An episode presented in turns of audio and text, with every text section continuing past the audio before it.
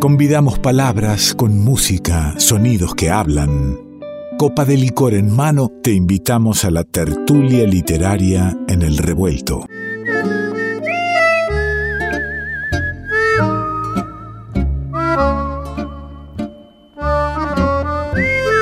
Y ya estamos preparados para nuestra tertulia, por supuesto agradeciendo, como siempre, que tenemos esta posibilidad del encuentro en la palabra a los amigos, las amigas de Barrales Design. Eh, métete en nuestra página, pues tenés ahí el link directo para ponerle un poco de belleza a tus ambientes, con, con la linda mirada, con el lindo gusto de Barrales Design. Barrales Design tiene que ver con la presencia, aquí con el encuentro, decía, copita en mano, eh, de Natalia Sordi y las tertulias revueltas. ¿Cómo está, amiga? ¿Cómo le va Alejandro Simonazzi? ¿Qué dice? Muy bien, oh, muy bien. Alejandro, hace tanto que no me dicen Alejandro. Suele ser, el, me nombran así cuando alguien está enojado conmigo. Eh, o Es al revés del sentido común, me gusta eso. Porque en general a uno lo nombran por el apellido cuando se está enojado, ¿no? Como Mire, claro, sí, y yo soy de nombrar apellidos y, sin enojo, ¿eh? con todo cariño. Tiernamente yo trato de nombrar este, a, la gente, a veces por el apellido incluso. Hablando de, de ternuras, ¿por qué no acerca con ese sentimiento la palabra poética a este espacio? Nunca jamás sabrás que tu alma viaja, como en mi corazón un tierno corazón adoptado y que nada, ni el tiempo, otros amores, ni la edad, impedirán jamás que hayas estado. Que la belleza del mundo ha tomado tu rostro, vive de tu ternura y brilla con tu luz. Al fondo del paisaje, el pensativo lago solo me habla de tu serenidad. Nunca sabrás que transporto tu alma como una lámpara de oro que ilumina mi andar que algo de tu voz a mi canto ha pasado, tus rayos, dulce antorcha, tu llama, dulce brasa, me cuentan los senderos por los que has transitado y vives un poco porque te sobrevivo. Qué lindo, qué lindo. este, sí. No decía, no acercar este, tiernamente la palabra poética y bueno, cuánta ternura en, este, en estas palabras. Nunca mejor dicho, porque este bello poema eh, que le escribe Margarit Chusenar, la autora del mismo, a quien fue su compañera de vida, Grace Frick, cuando esta muere, ¿no? Eh, donde aparece su real presencia en este un nada impedirá que hayas estado. Eh, y que a través de la ternura, como usted bien dice, y como dice el poema, algo de la voz de esta compañera pasa al canto de la poeta. Hoy eh, traigo esta dimensión singular, humana, transformadora que es la ternura. ¿En, qué buen momento, en qué, en qué días necesarios esto que está diciendo, ¿no? Y, hablar de la ternura, y, hablar de, esto de, que alguien eh, sobrevive en la ternura del otro también, ¿no? Pero ¿qué le parece? Es importantísimo rescatar esto de la ternura en este tiempo tan frío, adormecido de muerte que estamos viviendo, eh, de egoísmos siniestros también, ¿no? Que eso es un tema que, vamos a tratar de desarrollar. Eh, ¿Qué estamos viviendo? ¿Qué es la ternura? Vamos, vamos por, por esta apuesta. ¿Cómo abordar este tema eh, que fue tan subestimado adjudicándolo eh, a lo largo de la historia un lugar de debilidad, de fragilidad, un lugar de menor importancia. Sí. Baruch Espinosa, fíjese el tiempo al que lo, estoy remontando, decía que la ternura es la piedad frente a la impotencia del otro. ¿De qué se trata esa piedad? ¿Qué ocurre cuando esto no está? Se nos abre con la cuestión de la ternura una dimensión ética eh, con, la propiedad de la palabra, se lo digo, ¿eh? es una dimensión ética que puede orientarnos mucho en estos momentos, justamente como dice usted. Fíjese que en estos tiempos de pandemia, ya que vamos a, vamos a pensar lo que estamos viviendo y, y explorar un poco aquí, donde los cuerpos están aislados, lo que sostiene y soporta la vida es a veces un tono, la presencia del gesto, una voz, una palabra sentida, el afecto. En todo esto, en ese abrigo frente a los rigores de la intemperie, está la ternura. Pensando con el psicoanálisis, Freud ya hablaba de ternura. Decía que la ternura es un afecto primordial del psiquismo humano. Voy a seguir esta línea eh, tomando unos textos del psicoanalista argentino Fernando Ulloa, gran psicoanalista, eh, que trabajó mucho con la cuestión social y trabajó mucho con las cuestiones institucionales, que se juega en cada institución, ¿no? Desde la familia hasta una institución psiquiátrica, como puede ser el manicomio. Tiene un texto que después vamos a citar que es muy valioso. Eh, entre otros, por supuesto, no, no uno solo. Eh, este, esta lectura tan valiosa que él eh, aporta, hay un término que utiliza en esta lectura que es institución de la ternura. Él trae la cuestión de la ternura, ¿no? Eh, en uno de estos textos que voy a citar, va a decir que lo que se opone a la mortificación es la ternura que la ternura es el escenario mayor donde se da el rotundo pasaje del sujeto a la condición pulsional humana. Fíjese qué importancia, ¿no? Algo como la ternura como esa cosa débil, frágil, menor. Sí, que es como, como, la tenemos por ahí normalmente incorporada, ¿no? Como algo, como una debilidad. Claro, y es muy interesante para pensar qué es lo que en la sociedad, el imperativo de la sociedad y de un modelo que nos construye, eh, nos, eh, nos impulsa. alguien, alguien tierno, amiga, alguien tierno no está terminado, le falta la, la última cocción, por eso quedó tiernito el tipo, ¿no? O la tipa. Por eso la ternura se describe en infancia, digamos, a través de la ternura es donde se constituye un cuerpo, justamente. Eh, llama a la ternura, eh, Fernando Ulloa, volviendo un poquito, a, eh, como motor primerísimo de la cultura. Es un gesto, para Ulloa, transmisor de la historia y de la cultura que habrá de imprimirse, justamente como usted decía recién, en el sujeto infantil. Dice, y a propósito de esta semana que, estamos pasando, Semana Patria, fíjese, dice, la ternura crea el alma como patria primera del sujeto. Escuchemos eso, ¿eh? no, no, no tan rápido, eh, cuando nos preguntamos qué es la patria. Bueno, eh, es, según Ulloa, y pensando con él, decir que es la ternura la que crea el alma como primera patria. El texto, este es muy interesante, invito a los oyentes a buscarlo, se llama Cultura de la Mortificación y Proceso de Manicomialización. Lo digo despacio porque después de una copa de vino, usted sabe que las letras se me... Y si lo dice despacio, le pido que me lo diga de vuelta, que estoy anotando. Cultura de la... Cultura de la Mortificación y Proceso de Manicomialización tiene otros textos interesantes. Después yo le voy a pasar y lo podemos compartir también con los oyentes. Bien. Em, él tiene en este texto eh, este, un término que utiliza que es la encerrona trágica. Obviamente no me voy a detener en esto por cuestiones de tiempo aquí, em, pero ahí sí quiero subrayar que ahí el afecto en esta encerrona eh, trágica de la que habla es ese encierro que es lo siniestro, un dolor psíquico de lo que no encuentra lugar, una intimidación que hace retroceder la necesaria resonancia íntima, va a decir Ulloa, que permite recibir el decir del otro, nada menos.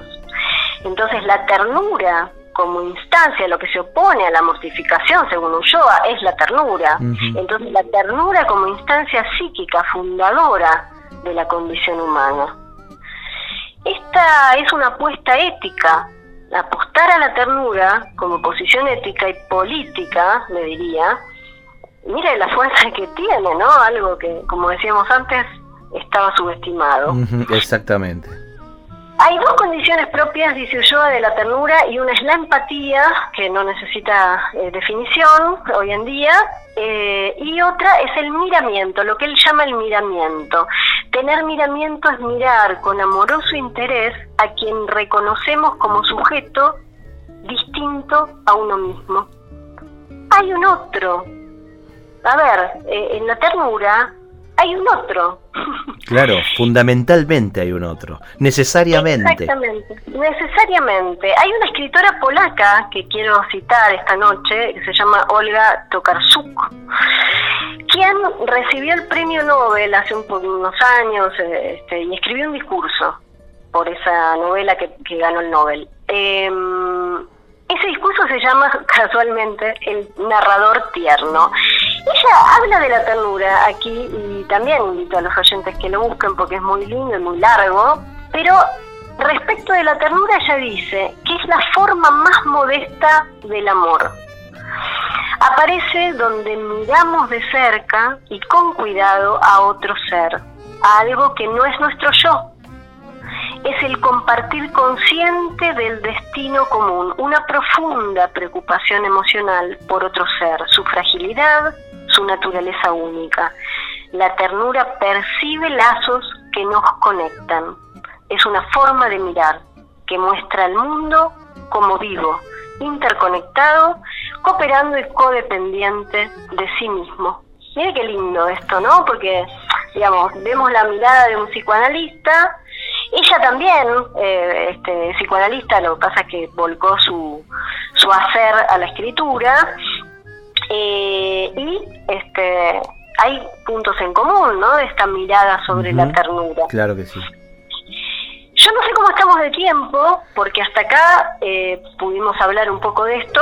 Yo pudimos, pudimos hablar, pero sé que, que hay ahí una, una linda anécdota que, que no quiero que, que, se pierda, que la podamos contar y compartir con los oyentes. Además de pedirle, eh, a mí no me gusta decirle al oyente que vaya en busca del, eh, del, del, texto en este horario que yo le pido que, que, relaje por ahí no tenga que estar anotando nombres y todo. Le vamos a pedir, mi amiga, que, que nos envíe usted los textos y los vamos a publicar, los links, para que sea más fácil en nuestras redes sociales y que el oyente... Voy a enviarles, Ahí está, perfecto. Voy a enviarles los textos, los poemas, pero cómo no, con un gusto, con mucho gusto. Eh, esto que menciona usted al paso y que me abre a una anécdota de Jacques Lacan como analista. Hay una paciente, que fue una paciente de él, que en una entrevista relata una cuestión muy interesante de una intervención de Lacan respecto de la ternura, ¿no? Como podemos ubicar ahí algo de la dimensión de la ternura. Eh, ella cuenta que en una sesión estaba hablando de un sueño y en, en esa sesión dice que este ella se despierta cada noche a las 5 de la mañana, porque, eh, quiero contextualizar, esta mujer era judía, eh, había vivido una infancia en el holocausto y, eh, bueno, a las 5 de la mañana, ella explica, era la hora en que la Gestapo pasaba por las casas de los judíos a llevárselos. Lacan en el momento en que escucha esto, salta de su silla y le acaricia la mejilla. Fíjese, y se me pone la piel de gallina, porque en francés esa caricia en la mejilla, esa caricia en la piel, ese gesto, se dice gestapo. Entonces, ella tiene esta lectura, algo le toca el cuerpo de un significante que era mortífero, y qué pasa con ese gesto de ternura en lo real, algo amoroso. La ternura permite ese pasaje de lo mortificante y siniestro, acaso, a aquello que posibilita la vida. Sin duda. Eh, me emocioné. me emociona porque es, algo muy fuerte, ¿no? pero cómo no. en esto este, es algo muy fuerte el, bueno, eh, el, poder en lugar de, una caricia, ¿no? entre todo el conocimiento que puede tener un profesional de, del psicoanálisis, lo que logra, lo que provoca una caricia ahí. El cuerpo, la, la, escucha del decir del otro, porque ahí no es solo la caricia. No, es todo lo que lleva esa caricia, por supuesto. Es, es esa caricia que en francés, insisto, en la lengua donde estaba narrando esta mujer su destino, es gestapo, gestapo. Entonces hay algo ahí que este, se mueve en otro nivel, ¿no? Eh, voy a cerrar con un texto mío, ya que he recibido hoy una amable invitación a hacerlo. La he invitado y le invito cada vez más a que nos traiga sus textos y los comparta en esta tertulia. Cierre nomás.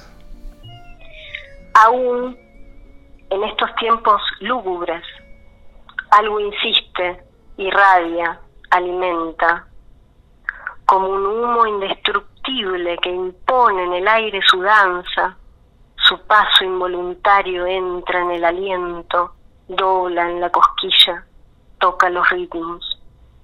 Ese vibrar que mezcla la sangre en el pecho y es la cocina de la vida. Insiste, tierno, como un toro empecinado, como un eco infinito, el amor. Gracias, querida amiga, gracias por cada encuentro aquí en el revuelto. ¿eh? Gracias a usted, a los oyentes, un abrazo fuerte. Es Natalia Sordi, habló de la ternura, trajo algo de ternura también a este espacio y, a mí enseguida me llevó a la música y, la ternura de un compositor como Jorge van der Mole, que ya está sonando en la mirada de Vilma Wagner y Tato Taján. Sí, la ternura que trajo Natalia Sordi se hace música en este tema que se llama Diamante. Me han regalado un diamante y no sé qué hacer con tanta luz. Abro mi mano un instante y brilla hasta el cielo limpiando el azul. Es sobre todas las cosas mi piedra preciosa invisible en su faz y en el empez transparente su forma latente se vuelve real.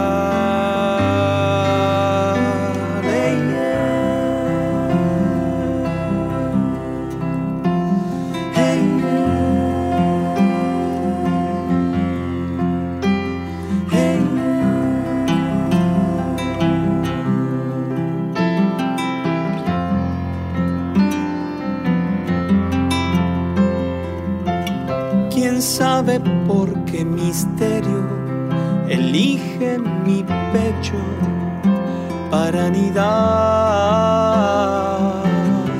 De qué incendiado silencio vendrá, de qué punto